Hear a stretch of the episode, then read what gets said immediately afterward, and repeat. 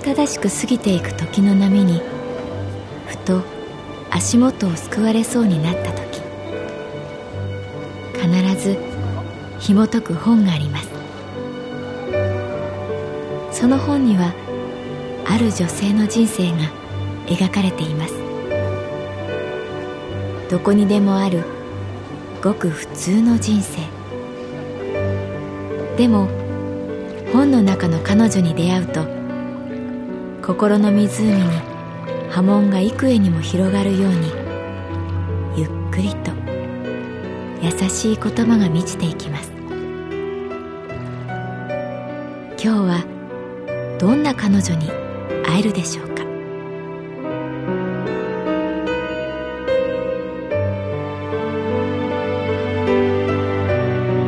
サウンドライブラリー。世界に一つだけの本。朗読は私木村多江がお送りいたします。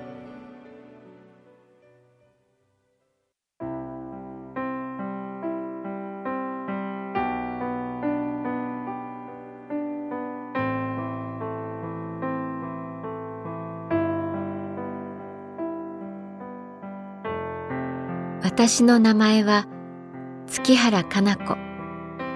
39歳。旅行会社に勤めている。人間は二つの種類に分かれます。それが住友くんの口癖だった。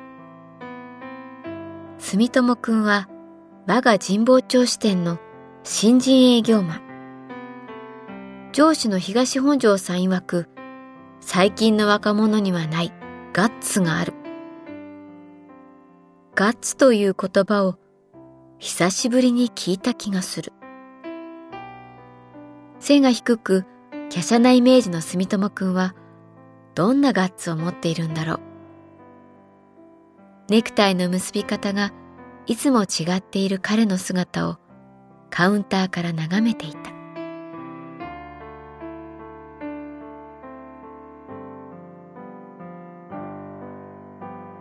新人歓迎会の時少し話した。その時彼はお酒で真っ赤な顔をして「月原さん人間は2種類に分けられます。すなわち人を待たせる人間と人を待つ人間。大体どっちかに分類されるんです。月原さんはどっちですか？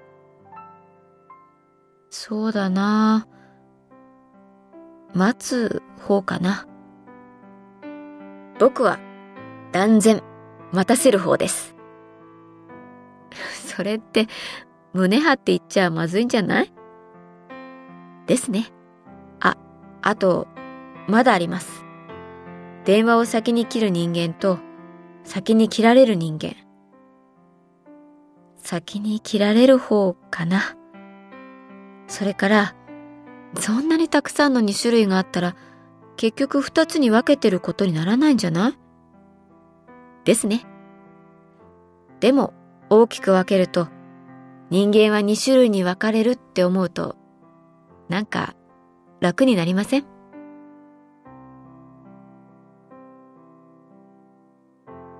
会話はそこで終わったけれどなんだか面白い新人だなぁと思った。その住友くんとゆっくり話す機会がやってきた。私たちは駅のホームでいつ来るかもわからない電車を待ち続けることになった。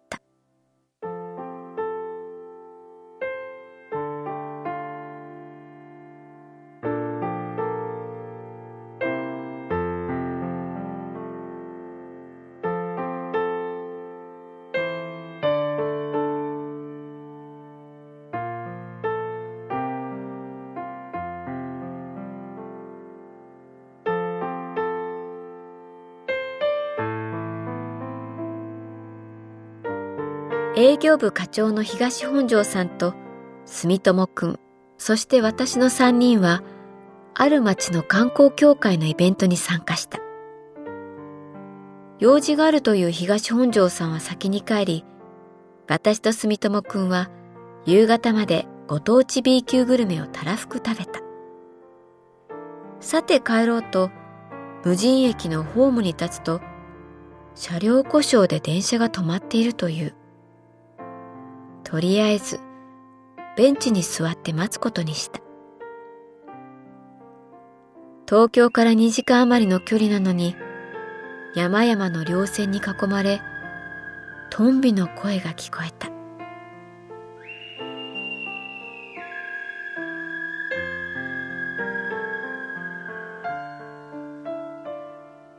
さっきの屋台で、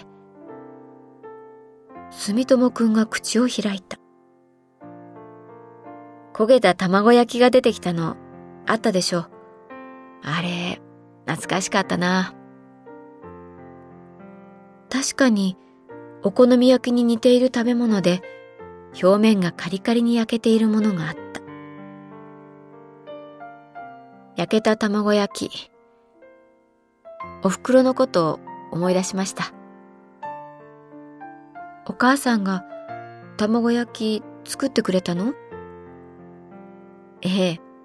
お袋、うまく作れないんですよ。卵焼き。母親は忙しいからね。あっちやったりこっちやったりしてるうちに焦がしちゃうんだね、卵焼き。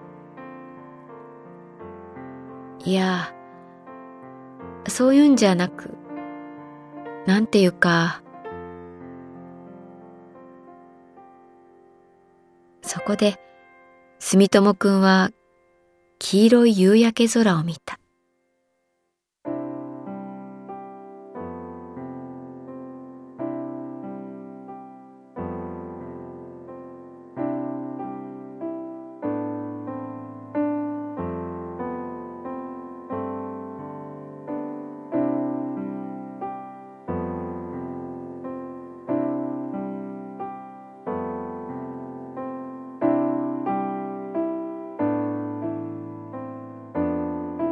お袋が他の友達のお母さんとなんとなく違うのは子供心に気づいていました。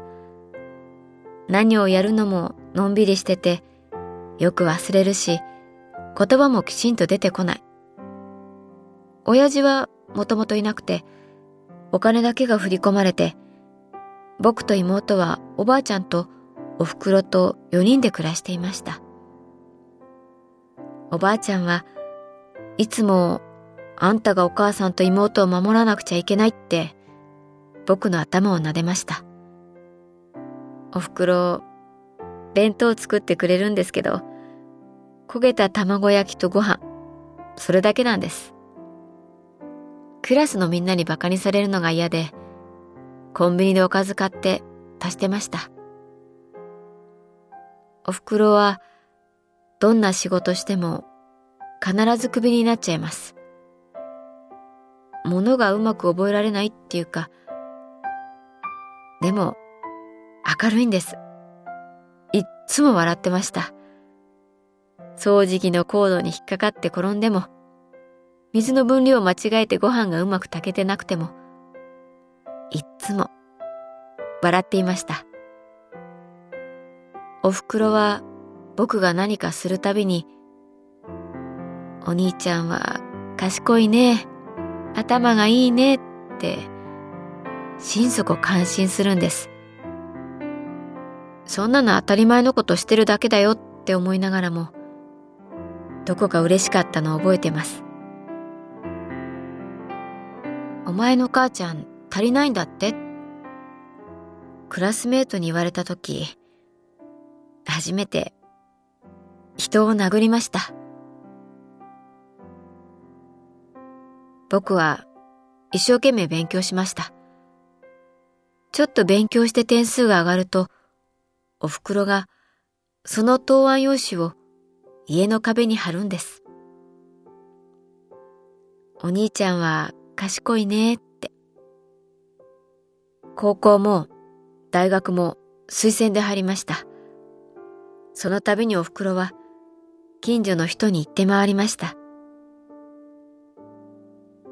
うちの子、賢いんです。就職して最初の給料でお袋に電子レンジプレゼントしました。たまに実家に帰ると卵焼き作ってくれてやっぱり焦がして月原さん人間は大きく分けて次の二つの種類に分かれます。卵焼きを作るとき、焦がすか焦がさないか。月原さんはどっちですか？私は焦がさないけど、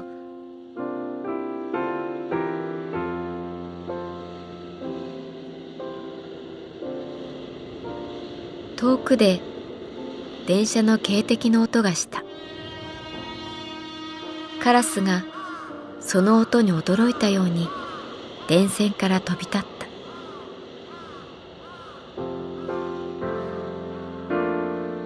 じゃあ、私も一つ。はい人間には次の二種類があると思う。家族のことをきちんと人に話せる人と、そうでない人。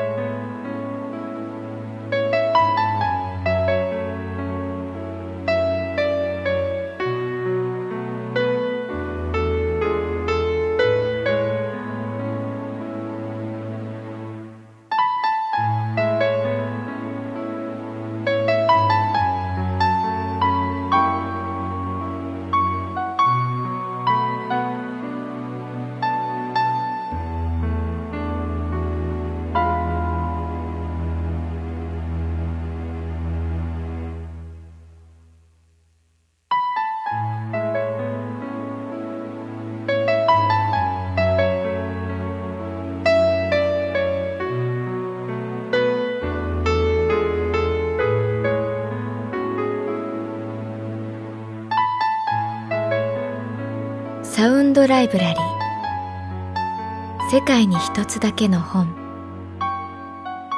作。北坂雅人。演出。高橋智彦。